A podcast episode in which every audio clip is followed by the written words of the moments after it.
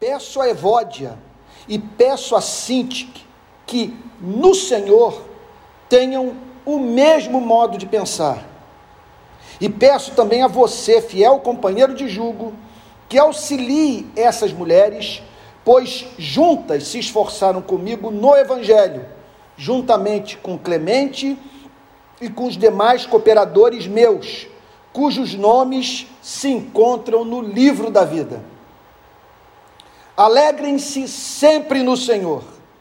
Outra vez digo, alegrem-se. Vamos orar?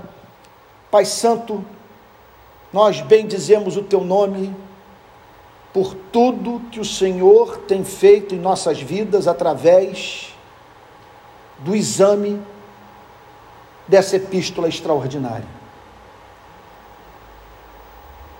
É impossível ter acesso ao seu conteúdo e não perceber na epístola aos Filipenses a sua assinatura. A beleza desse texto o autentica, aponta para a sua origem divina. E nós estamos aqui mais uma vez reunidos em torno do teu nome, a fim de suplicar ao Senhor nosso Deus, que como tu fizestes na vida de Lídia, o Senhor faça em nossas vidas, abrindo o nosso entendimento, para que compreendamos a verdade, tenhamos contato com a Sua beleza, sejamos convencidos da Sua veracidade e levados no poder do Espírito Santo a viver de acordo com o que o Senhor prescreveu para a Sua amada igreja. Livra-nos de toda obra maligna. Concede-nos paz, Senhor a fim de que sejamos edificados nessa noite. Em nome de Jesus, Senhor. Amém. Portanto, diz o verso 1: Meus amados irmãos, de quem tenho muita saudade, vocês que são a minha alegria e coroa. Sim, meus amados, permaneçam deste modo firmes no Senhor. Observa-se novamente nesse verso primeiro o método da santificação na teologia do apóstolo Paulo. A apresentação e defesa da doutrina antecede a tudo. E em seguida, como sempre, esse portanto, que aparece no verso primeiro.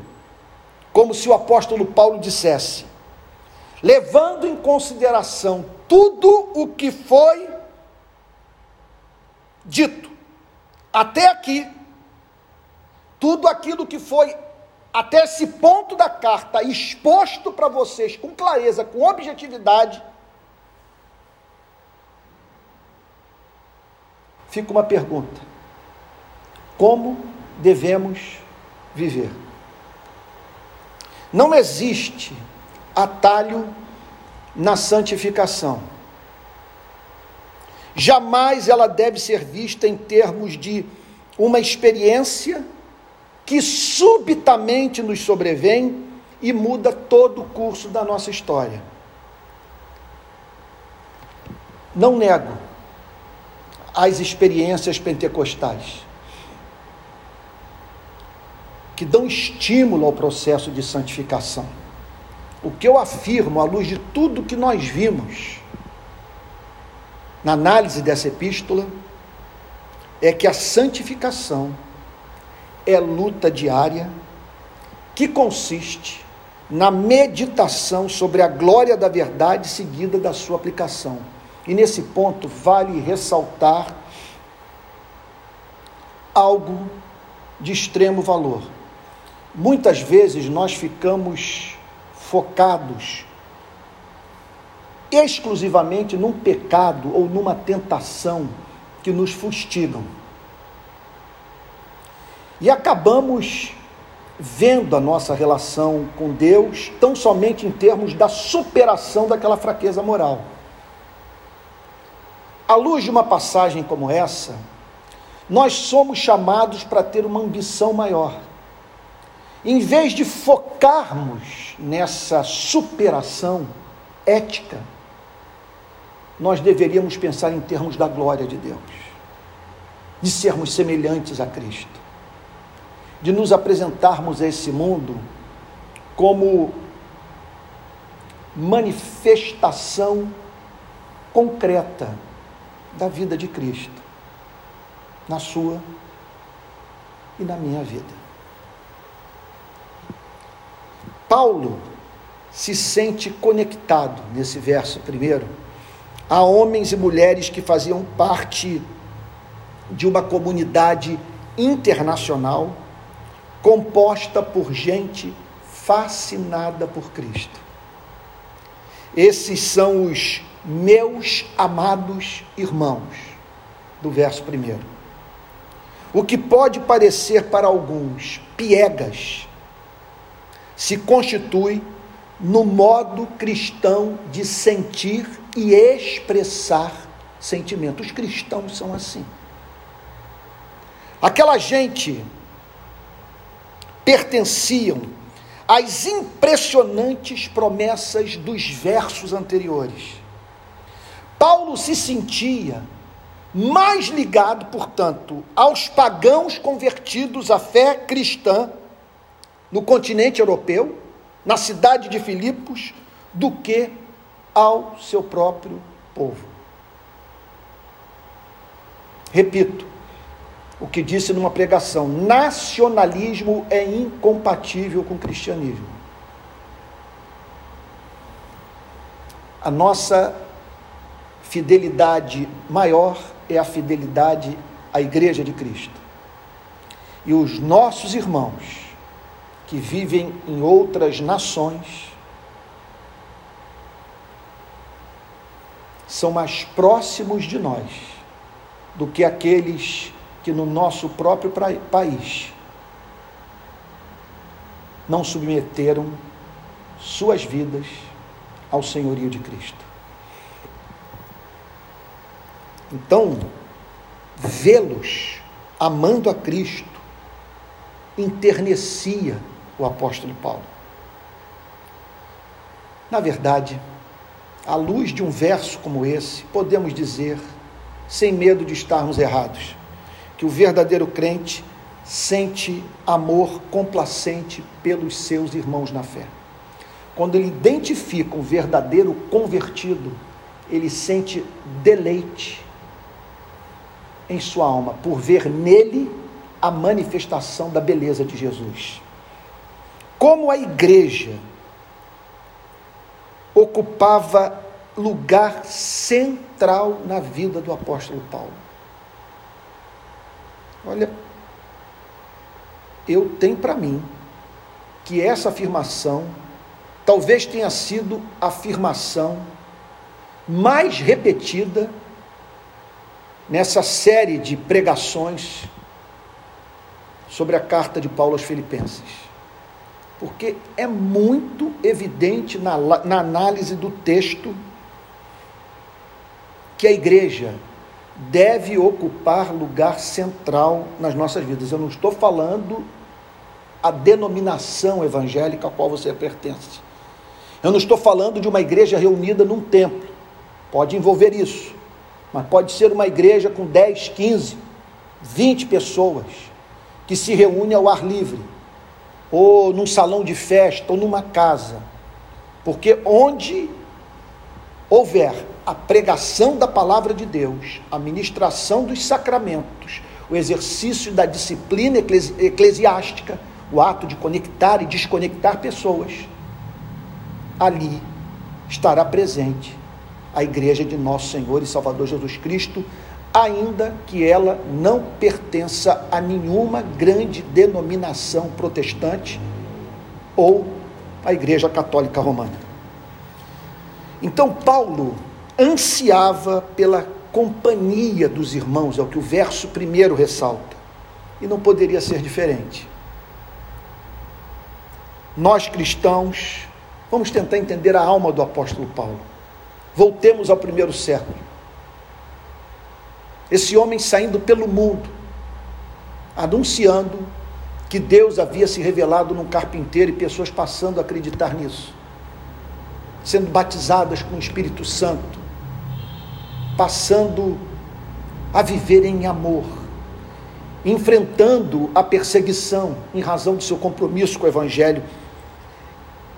E tudo isso tocava medula da alma do apóstolo Paulo. Então,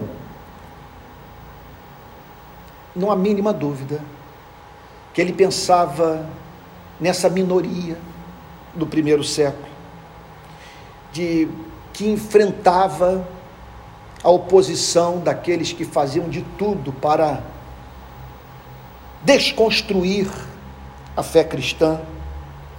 Então, é, pense na nossa relação hoje com esses irmãos na fé. Nós olhamos milhões vivendo como loucos, alheios a tudo a que você e eu amamos.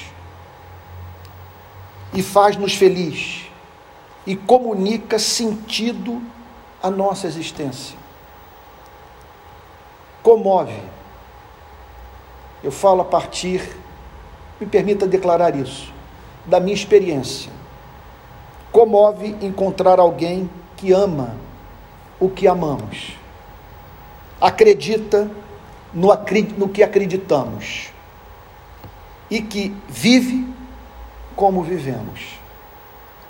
Nós sabemos quem são essas pessoas. São os amados de Deus, a quem devemos amar.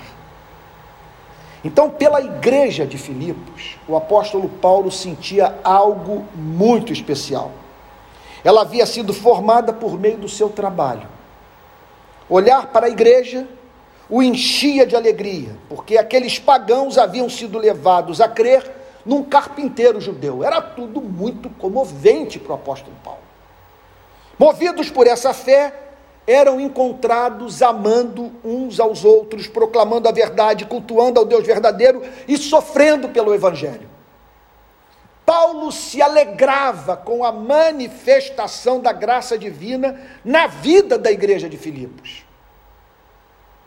Isso porque os verdadeiros cristãos se alegram com a prosperidade da igreja. E um dos sinais mais evidentes do novo nascimento é o amor pelos discípulos de Jesus Cristo.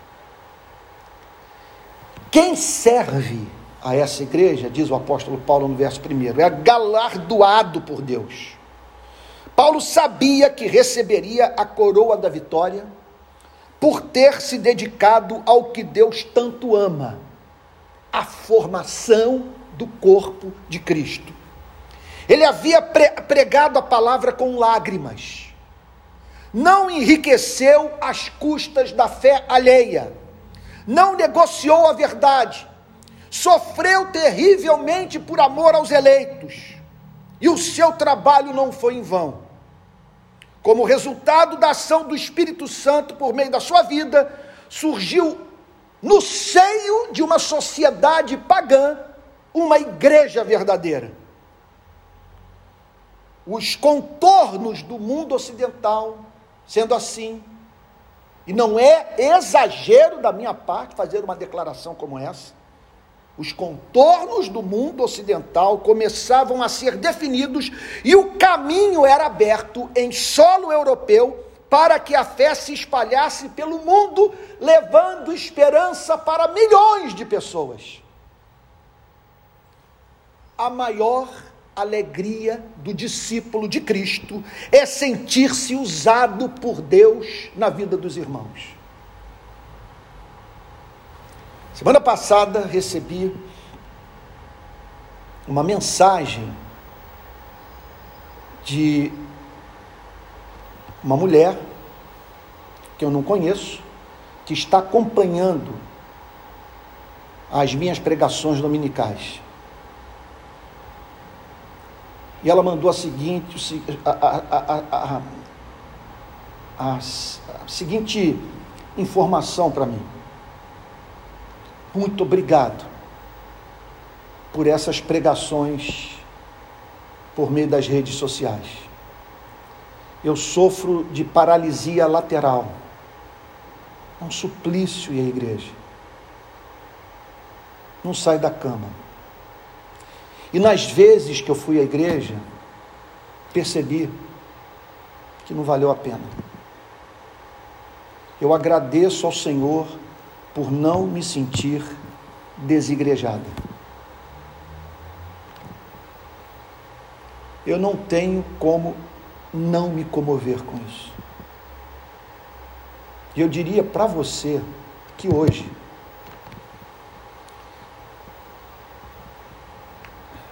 em meio às tentações das mais diferentes naturezas que não me dão trégua, um dos, um dos principais motivos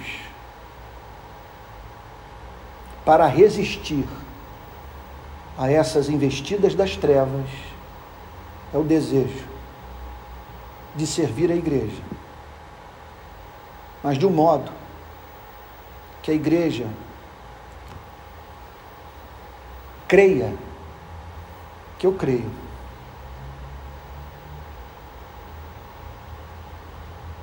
Eu peço a Deus e rogo que você faça parte dessa oração, pensando na sua vida também. Que Ele não permita que você e eu, por nos envolvermos com uma iniquidade qualquer, deixemos de ser levados a sério por pessoas que poderiam ser abençoadas de uma forma toda especial se nós não trocássemos o direito da primogenitura por um prato de lentilhas. Paulo insiste no verso primeiro na expressão verbal do amor, meus amados. Como tudo isso falava sobre o caráter do apóstolo Paulo. Era o que sentia e o movia a levar a verdade à mente da igreja pela via do coração. Então nós não estamos aqui diante de pieguice, nós estamos aqui diante da expressão honesta do amor e feita por um homem que sabia que jamais conquistaria a mente dos seus ouvintes se não tomasse o caminho do coração. Porque as pessoas estão mais dispostas a ouvir aqueles que demonstram real interesse pela sua felicidade. Após estabelecer a, a verdade e reafirmar o seu amor, Paulo faz a aplicação prática. Ele declara no verso primeiro: permaneçam deste modo firmes no Senhor. Que nada os demova de imitar a Cristo, servir a Cristo, proclamar a Cristo, amar a igreja de Cristo, honrar os ministros de Cristo, manter a esperança em Cristo, defender a verdade de Cristo e sofrer por Cristo.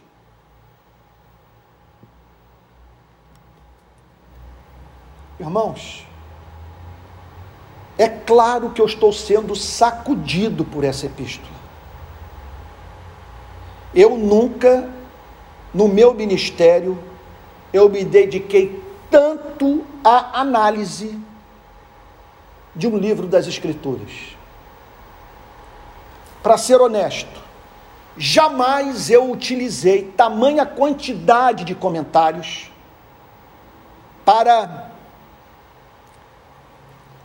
aprofundar a minha compreensão do texto. Isso é vaidade, isso é intelectualismo árido? Não. Permita-me dizer uma coisa: é honrar o Espírito Santo, que nesses dois mil anos atuou no seio da igreja de nosso Senhor e Salvador Jesus Cristo. E esses homens que enfrentaram os dramas do seu, do seu tempo, e que, na ânsia de serem bons representantes de Cristo, buscaram no Espírito Santo o entendimento das Escrituras e sabedoria para aplicar a verdade eterna aos desafios do seu tempo, deixaram um legado. Um volume extraordinário de obras escritas e que nos revelam a inconfundível presença do Espírito de Jesus na vida daqueles que nos antecederam. E nesses dias, estudando Filipenses, talvez, permita-me aqui falar das minhas entranhas. De tudo que nós vimos até agora, um versículo tem mexido demais com minha alma, de uma forma toda especial. Esquecendo-me das coisas que para trás ficam, que para trás ficam, avançando para as que diante de mim estão, prossigo para o alvo, para o prêmio da soberana vocação de Deus em Cristo Jesus. Isso não sai da minha mente. E tem propiciado a mim uma experiência libertadora porque diariamente eu tenho vivido da seguinte forma: buscando me esquecer das frustrações do passado, dos fracassos, dos pecados, dos erros cometidos, das oportunidades que eu não, que eu não, que eu não soube aproveitar, das conquistas, das vitórias, das orações ouvidas, das vidas que foram salvas, a fim de me abrir para o novo, eu não quero correr essa corrida olhando para trás. E agradeço eternamente a Deus por essa obra da sua graça durante essas exposições de Filipenses. Agora, algo que tem tocado o meu coração de modo radical é o fervor presente em cada versículo.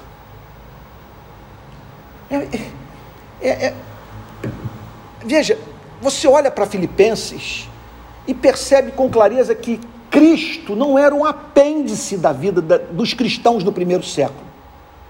Ele não era, vamos assim dizer, como que como um objeto levado na bolsa. Era, era, simplesmente as pessoas estavam encantadas, apaixonadas, enfeitiçadas por Cristo. E por isso uma exortação como essa.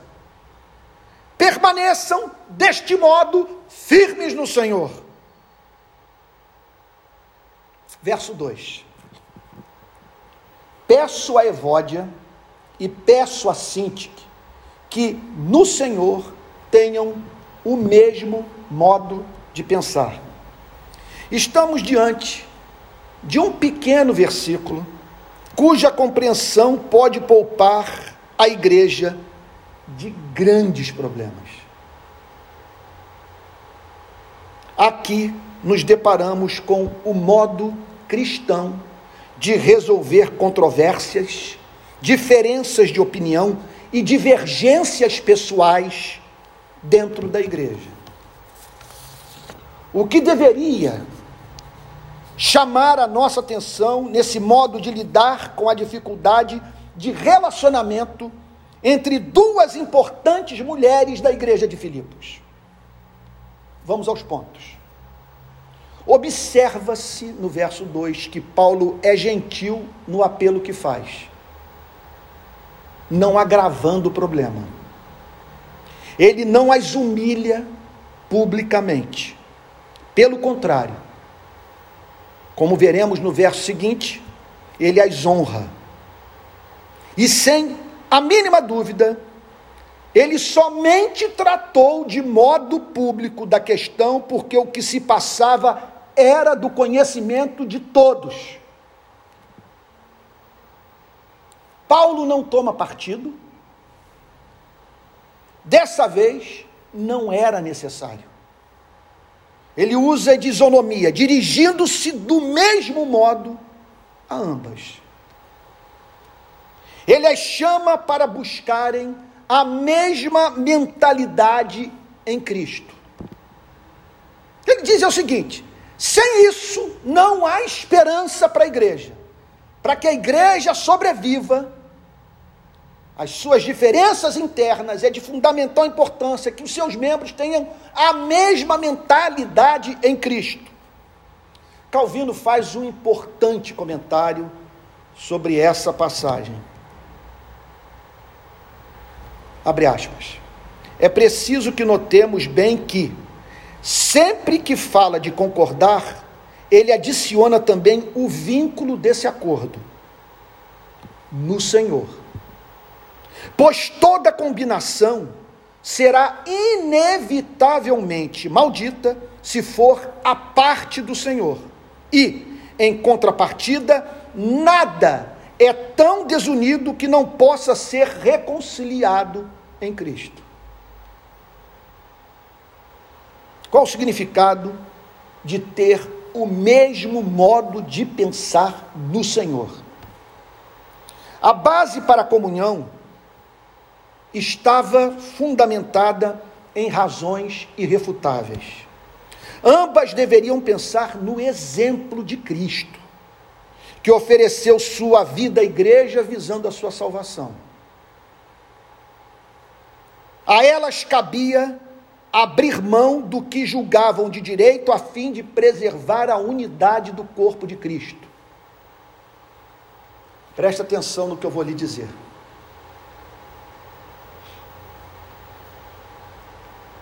Paulo está tratando aqui de algo radicalmente diferente do que nós estamos enfrentando hoje no nosso país. Não estava em jogo, naquela disputa entre Evódia e Sintique, o conteúdo do Evangelho. Permita-me ser absolutamente franco, contundente e para muitos até grosseiro. Se necessário for, é, nesse, é, é, é, é fundamental estraçalhar a igreja, dissolver a igreja, rachar a igreja, se a glória do evangelho estiver em jogo, porque senão a unidade não será unidade no Senhor. O apóstolo Paulo não está aqui lidando com os fundamentos da fé. Observe que na carta aos Gálatas ele é severo, duríssimo. Vai direto ao ponto. Ele diz: se alguém prega um evangelho diferente do que temos pregado, seja anátema. E ainda que ele venha com aparência de anjo, se a sua mensagem não é evangélica, que ele não tenha espaço, mas de modo algum entre nós. Isso não é amor. Acolher uma pessoa cujo discurso remove os fundamentos da verdadeira igreja, milita contra a sua identidade, afasta o Espírito Santo das suas assembleias. O fato, portanto, de o apóstolo Paulo se manter silente sobre a causa da divergência é a prova de que se tratava de alguma diferença de opinião que não violava princípios, doutrinas e valores inegociáveis do cristianismo. O erro consistia em administrarem o problema de modo a criar dificuldade na relação entre ambas e torná-lo público. Ameaçando assim a unidade da igreja e, consequentemente, dando oportunidade para a ação das hostes do mal. A exortação do capítulo 2 versos 3 e 4, deve ter calado de modo profundo no coração daquelas duas mulheres piedosas. Não façam nada por interesse pessoal ou vaidade, mas por humildade. Cada um considerando os outros superiores a si mesmo, não tendo em vista somente os seus próprios interesses, mas também os dos outros. Verso 3. E peço também a você, fiel companheiro de jugo, que auxilie essas mulheres, pois juntas se esforçaram comigo no Evangelho, juntamente com Clemente e com os demais cooperadores meus, cujos nomes se encontram no livro da vida. Estamos, nesse verso 3, perante uma aula de teologia pastoral que começa no verso 2. Aqui vemos o modo como a igreja deve ser regida pelos seus pastores. Princípios que devem ser considerados por todos os que amam a igreja de Cristo. Paulo não é visto dando ordem. Ele solicita ajuda a um companheiro de ministério. Qual a importância disso? Num país marcado por cultura coronelista como o nosso, capaz de transformar pastor em coronel, esse modo de uma autoridade espiritual como o apóstolo Paulo se dirigir a uma pessoa deveria ser observado com atenção. Não deve haver espaço na igreja para a reprodução de comportamentos que são encontrados muitas vezes no mundo corporativo, nos quais, em não poucas ocasiões, impera a grosseria que adoece, divide e causa amargura. Especialmente quando esses irmãos assumem cargos de liderança e querem trazer para dentro da igreja uma cultura que pode ser até fomentadora, causadora de sucesso, mas às custas de muito infarto, de muito burnout, de muita depressão, de muito envelhecimento precoce. Então, nessas reuniões, em que alguém traz esse espírito para dentro da igreja, nós não podemos ser condescendentes, senão esse, essa forma de, de, de lidar com os problemas da igreja de Jesus Cristo se transforma em cultura. Essa pessoa tem que ser confrontada. E que tem que ser dito para ela, isso serve para a sua companhia, mas aqui é a igreja de nosso Senhor e Salvador Jesus Cristo. Paulo pede ajuda a alguém que, pelo seu histórico de vida, inspirava-lhe confiança. Ele se dirige a um obreiro que com ele dividiu o fardo da atividade missionária em Filipos. Vale a pena ressaltar um ponto: sem esses irmãos que se colocam ao nosso lado a fim de nos ajudar a expandir o reino de Cristo, nada fazemos. Nada, absolutamente nada. O peso é insuportável. Esses amigos e cooperadores devem ser vistos como anjos enviados por Deus. Em tudo devem ser honrados de modo que seu penoso trabalho seja reconhecido. Que obra da graça divina. Deus nos chamar, nos levar a sonhar, nos conceder dons, e mover corações, a fim de que tenhamos a companhia de quem nos ajudará a fazer a obra que Cristo nos incumbiu que fizéssemos. Paulo está no verso 3, preocupado com o relacionamento de Evódia e Sintique.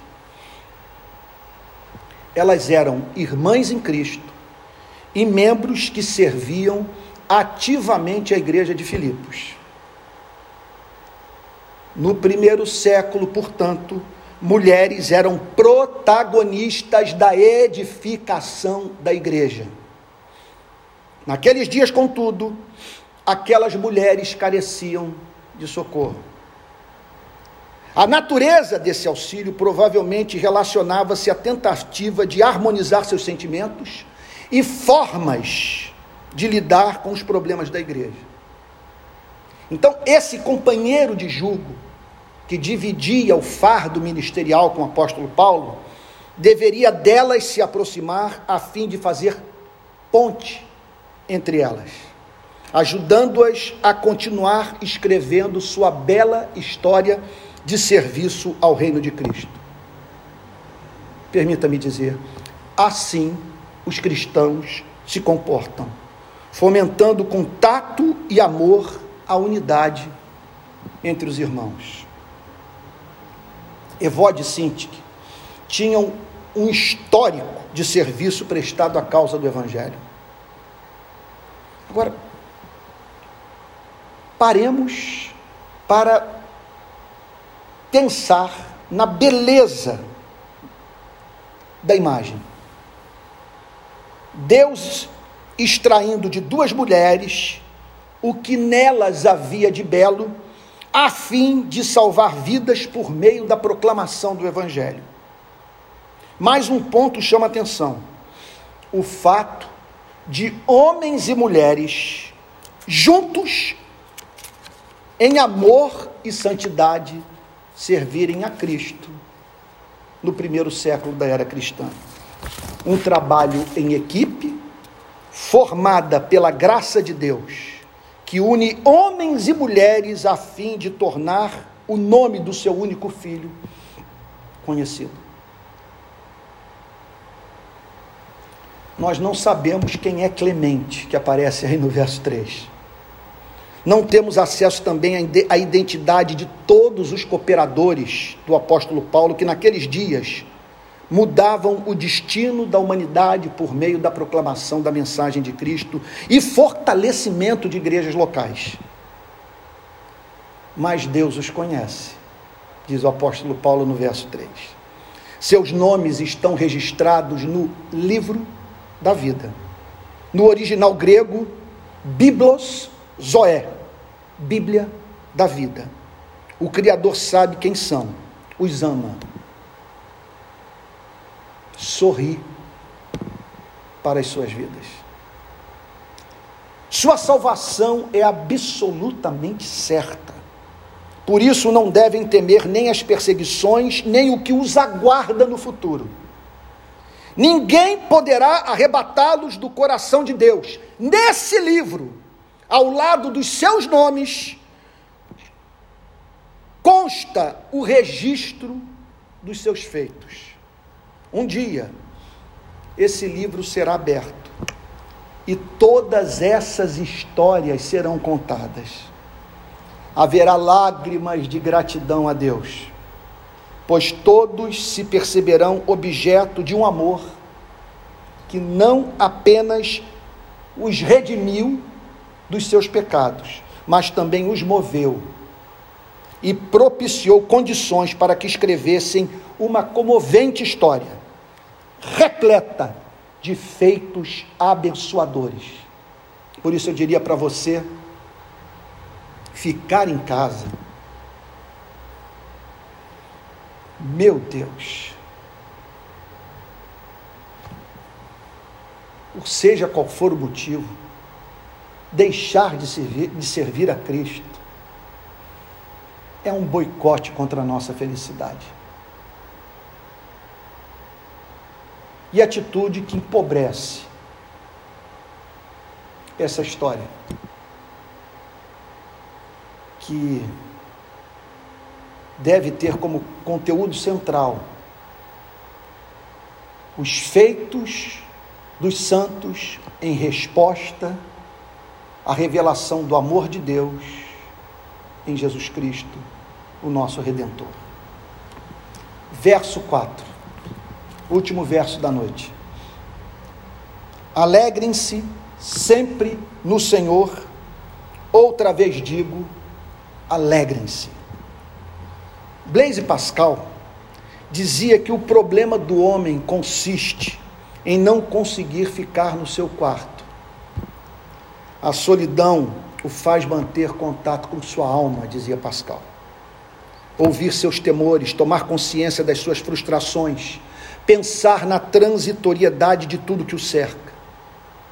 Incerteza ansiosa está presente na vida de todos os seres humanos.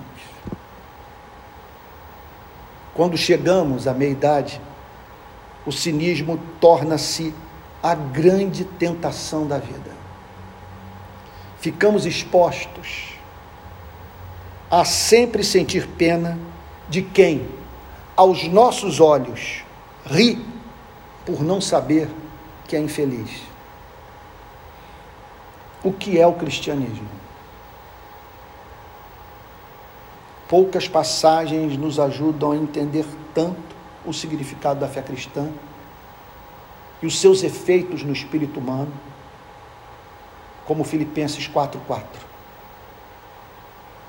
O cristianismo é o que entra nesse quarto e desconstrói os argumentos do desespero. É Cristo perguntando para você e para mim: por que choras? Seu consolo não consiste em ensinar que é tolice lutar contra o destino. Não há nota de estoicismo no Evangelho. Ninguém é chamado nas Escrituras Sagradas à resignação.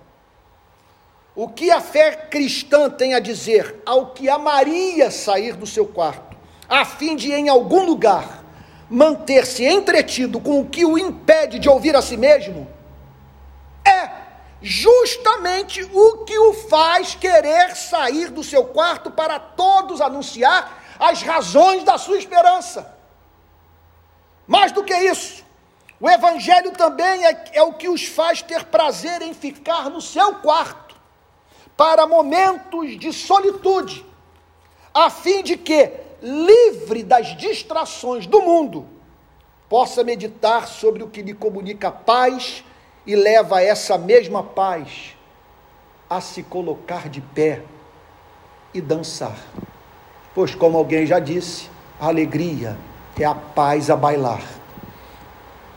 O chamado alegria é incircunstancial, porque Cristo livrou seus discípulos da tirania das circunstâncias, como diz Martin Lloyd Jones. Alegrem-se sempre. Qual a condição? Ela consiste em fazermos com o nosso espírito o que fazemos com os nossos corpos. Temos necessidades existenciais e necessidades biológicas. Vivemos sem a mínima esperança de mantermos vivo o nosso corpo, sem o pão que nos é oferecido pela natureza. Deveríamos também viver sem a mínima esperança de mantermos viva a nossa alma, sem o pão que nos é oferecido por Deus. Deus mantém nossa vida biológica por meio do pão literal Deus mantém nossa vida espiritual por meio do pão que é Cristo. A alegria que Paulo propõe é alegria em Cristo, é alegria em Jesus, é alegria no Senhor. Essa é a razão dessa independência e emancipação de alma. No Senhor sempre teremos motivos para nos alegrar. Permita-me dizer que a tristeza constante é uma negação da fé.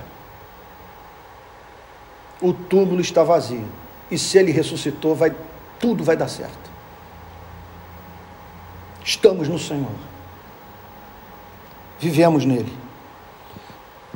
Permita-me dizer, não decretaríamos para as nossas vidas, se tivéssemos o poder de fazê-lo, algo melhor do que ele decretou para nós.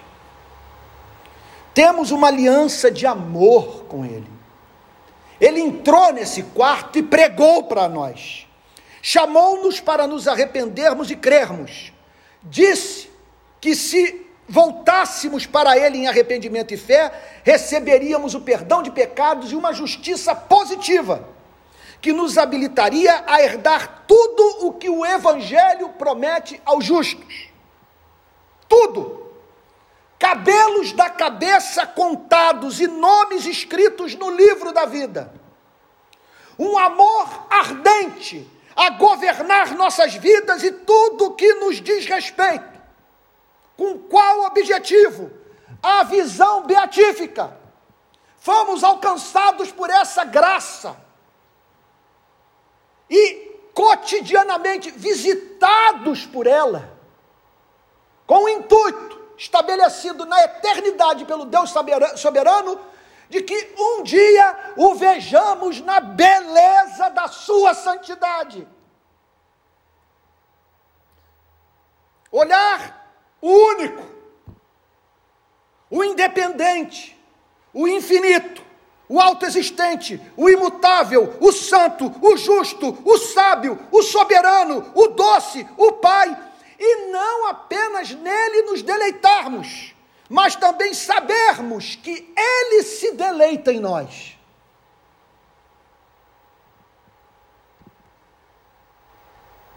Por favor, não diga que a Bíblia está prometendo muito, está criando falsas expectativas.